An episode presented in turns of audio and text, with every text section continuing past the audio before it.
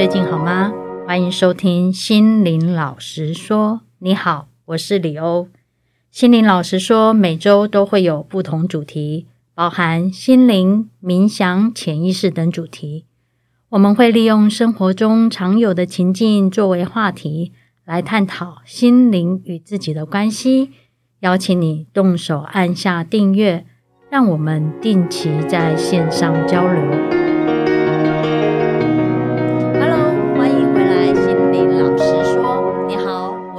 心灵练习生李欧，那在我旁边是我们熟悉的来宾严静。大家好，我是严静。那今天呢，我们还有一个常进人，那他比较害羞，所以没有入境。那是我们的金姐 Ginger。大家好，我是金姐 Ginger。那金姐她是静心推广与心灵成长协会的活动带领人跟志工。那我们今天会邀请严静还有金姐来，其实也是因为在新的一年，进行推广与心灵成长协会，我们有一些新的活动，那所以也特别想说能够邀请他们来做一个介绍。所以我想说，是不是让严静可以来介绍一下是什么样的新活动呢？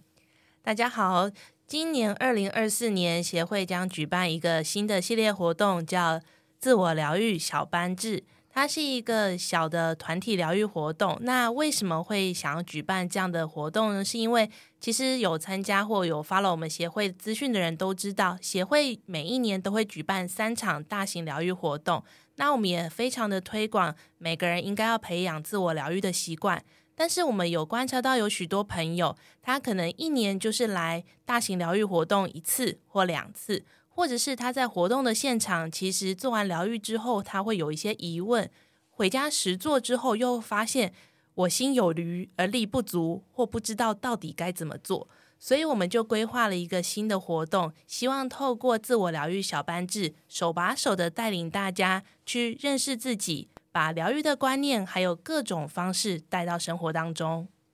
嗯、我想请教一下金姐，你觉得像疗愈这个部分，为什么会觉得是一个？很主要在着重的一个重点呢。大家都知道身体受伤要擦药，要去疗伤，但是都会很容易去忽略掉说，哦，我心里受创了，我心里受伤了，就是某一个人讲了某一句话伤了我，然后这件事情其实对我们来说也是有影响的。我其实也是要去疗愈这件事情的。大家觉得心里的伤啊，过了就算了，或者是时间久了就会淡忘了。但是实际上呢，它只是藏在我们的心里面而已，它并不并没有消失。它就像是一个表面皮肤表面完好的伤口，深藏在你皮肤里面下面的伤口。那通常之后，大家就会知道说，哦，那这样的话可能就要清创，我要把外面长得很漂亮的表皮把它割开，把里面的化脓或者是已经烂掉的腐肉把它清出来，我的这个伤口才会真正的好。那心理的创伤也是一样的，大家就是觉得哎，看不到就没事了，但实际上它还是默默的影响着我们。那举一个例子来说好了，就像说我今天脚受伤扭到了，我可能左脚受伤了，但是我我就会很习惯性的不去用我那只受伤的脚，然后大部分的力量就放在那个就是没有受伤的那只脚，久而久之，我那只没有受伤的脚也会因为代偿这个机制。而让我的另外一只原本没受伤的脚也跟着受伤了。那如果说把它带到我们心灵受伤的角度来看的话，它就会像说是我们心里其实也会有一个类似的代偿机制，会变成说哦，我可能为了要避免我再去受伤，我的心再去受伤，我反而会扭曲。举例来说，哦，我一直遇到渣男或是渣女，我想说那我不要谈恋爱了，我就避掉这一块，我就不会受伤了。或者是说，我会把别人对我做的一些事情去合理化对方，那就是说，哦，他其实是为我好。那这样久了之后，其实我一直在说服自己，别人在对我好的时候，或许他对他其实真正的是一个自我欺骗的的状况。那其实这样对我们来说都不是很好的，那也会影响到我们后续的人生或生活。那最常见的就是说，哎，我们好像常常会在我们的就是过去几十年来中，发现我们可能会重复发生一些事件。那当你意识到我的人生中有一些不断重复发生的事件的时候，这就是我们必须要去疗愈的，因为它在背后一定有隐藏着什么样子的呃伤口存在，所以我们才会觉得说，哎，其实自学习自我疗愈是一件非常重要的事情。有没有什么样的一个例子，就是说你们的自我疗愈的一个经验呢？嗯，自我疗愈的经验，我其实过去分享了不少，嗯，但我突然想到一个，我也想跟大家分享。因为其实伴随着我们年龄的增长嘛，其实很多时候家里的长辈或父母其实年纪越来越大。我听过蛮多个案都分享说，其实他们很想要好好的对待跟照顾他们的父母，想要改善他们的可能父女关系或母女关系，但是其实一直都很害怕。就是明明想要好好对他，但是两个人一相处就非常的不舒服，又不欢而散。那不欢而散之后回到家，他又很内疚，觉得年爸妈年纪都这么大了，为什么我不能好好跟他讲话？就诸如此类的反应其实很多。那后来其实不管是我们透过催眠或者是自我疗愈之后，蛮多人都反映，他其实回去检视了他的人生与童年那些不愉快的记忆。那透过自我疗愈，好好的释放他，然后帮助自己成长之后。回到家，他再跟父母相处，他们的感情好像变好了，或互动变自然了，或者是当他想要付出的时候，他发现原来他是真心付出，他不会感觉到别扭了，而他就觉得说，诶，我的人生好像突然豁然开朗，变轻松，这样的关系反而不会是一种负担，他就真正的取得他在家庭上的平衡，所以我觉得这是我听到蛮多朋友分享很重要的事情。那金姐呢？我瞬间回想起我第一次去上静心的的活动，那那时候我就拿到一张卡，我就问老师：“哎，这张是什么意思？”然后说：“哦，你要回家疗愈你的母亲的的相关议题。”那我想说，什么是疗愈啊？后来他就说：“那你跟你跟你妈妈之间有什么样的关系上的一些状况？”我就想想，好像也没有。我现在跟我妈的感情超好的，我们就是什么话都能聊的那种。就是母女关系，然后老师跟我讲，我左思右想，就是没办法想不到我为什么要疗愈我妈，因为我跟她感情现在就是很好。有一天晚上，我就做梦，我就梦到我妈小时候对我，就是把就是相信可能邻居啊或是别人讲的话，然后觉得然后觉得我做了什么样的坏事，然后我那时候就大哭，我就对着他说：“你为什么不相信我？”然后呢，我我就一直哭，一直哭，然后我就拼，我在那个梦里面哦，拼命跟我妈对骂，然后拼命的狂哭。然后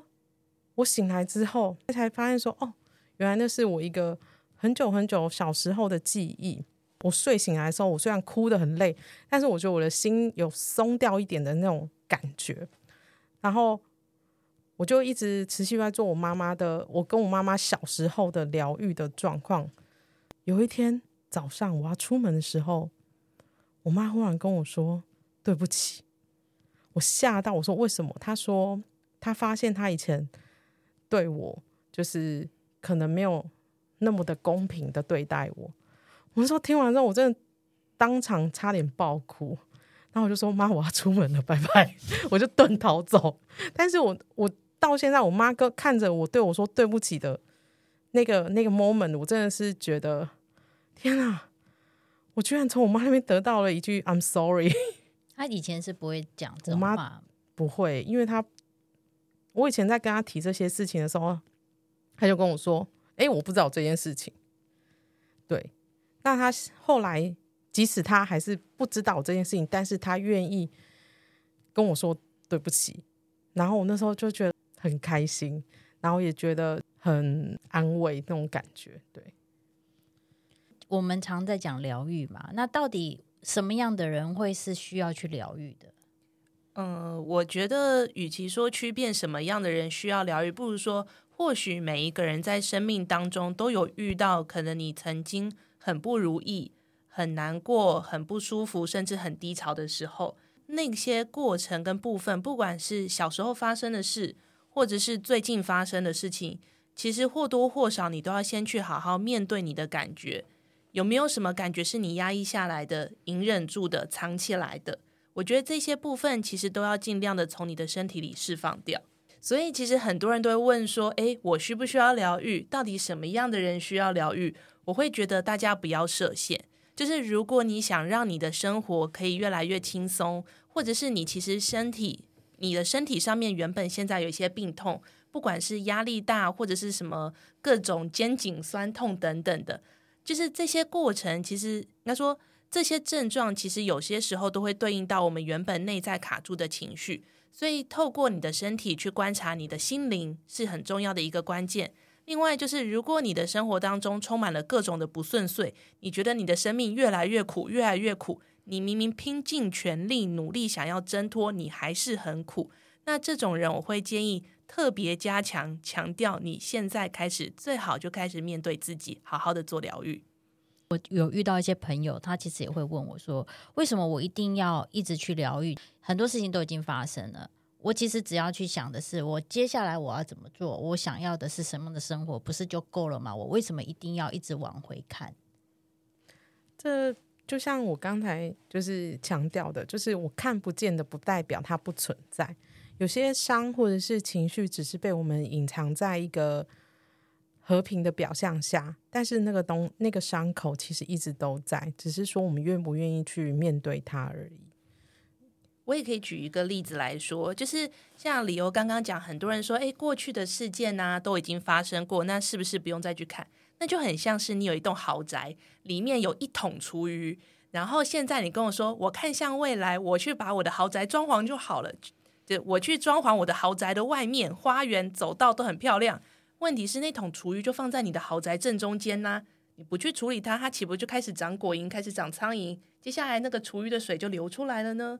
那如果你希望你的豪宅它是可以保持着一个很好的环境，很干净、很舒适，是不是最好的做法其实是发现那桶厨余，然后把它搬离你的豪宅？其实刚刚在讲的时候，我有想到，其实有一段时间我常常会觉得自己就是自己很努力，但是。你好像你都会一直觉得说，好像自己是很没有价值的。然后其实那时候也很很努力的，一直想说，哎，我要怎么样创造价值？那直到有一次，那个其实是蛮久以前就有，那时候也是跟做跟潜意识有关的一个活动。然后我那时候就后来是发现到说，哦，其实是在我还是 baby 的时候，因为我。就是牛奶喝牛奶喝的很多，然后还会吃的东西很多，然后就可能有听到有那种大人说啊，这小孩怎么那么会吃，这么很会花钱，就是花很多钱在他身上，然后就会变得好像我的潜意识就觉得，哎，是不是我不值得？就我我会发现说，哎，好像有这个不这样子的一个情况，他他就会一直影响我，觉得我是不是不值得？嗯，对，因为其实有一些创伤反应，就是很多人都以为一定要有什么超级巨大的风浪才需要疗愈，但其实有些时候创伤就来自一句话或一个眼神。可能当你最需要别人关注的时候，结果你很爱的人跟你说走开，或者是滚开。很多个案其实都是一句话，他就觉得说天哪，是不是世界把我遗弃了？但是这是他平常日常生活不知道的。所以我们才需要透过自我觉察跟疗愈，去把这样的信念从身体里面移除，你的生活才可以过得更轻松。那所以这个自我疗愈的这个活动会是怎么样进行呢？嗯，自我疗愈小班制的活动，我们设定其实就是团体小班。那我们会分不同的主题，在每一堂活动中带领大家做疗愈，然后在针对大家疗愈的过程当中，诶，每个人现场有什么样的疑问，大家可以互相交流跟讨论。那同时，我跟 Ginger 也会分享不同种类的疗愈方法，让我们大家可以在生活当中去实做。像这个活动的话，你会觉得说什么样的人特别适合呢？呃，我觉得会想要推荐，呃，有意愿改变生命的人来参加这个活动，包含如果你想学习跟自己的情绪相处，包含你已经设定好你想要疗愈过去还有原生家庭的创伤。或你想要提升自己对生命的感受力，以及如果你平常就有在做疗愈，可是你总觉得自己好像有些盲点，其实不知道该怎么做，但你又想寻求突破的朋友，我觉得其实都蛮适合参加的。如果有想要参加这活动，会有什么觉得要特别提醒或做的准备吗？我觉得就是要把自己准备好，你要愿意去面对那些。曾经带给你的伤痛。它虽然你现在看不到，但是它你要知道，它就是在你的心里面。那再来就是呢，我们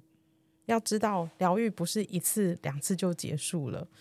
我们每一次疗愈都是一个陪伴自己成长的过程。我之前会听到有一些朋友会觉得有一个问题，就是说，感觉听你们讲疗愈，好像都要都要大哭大叫，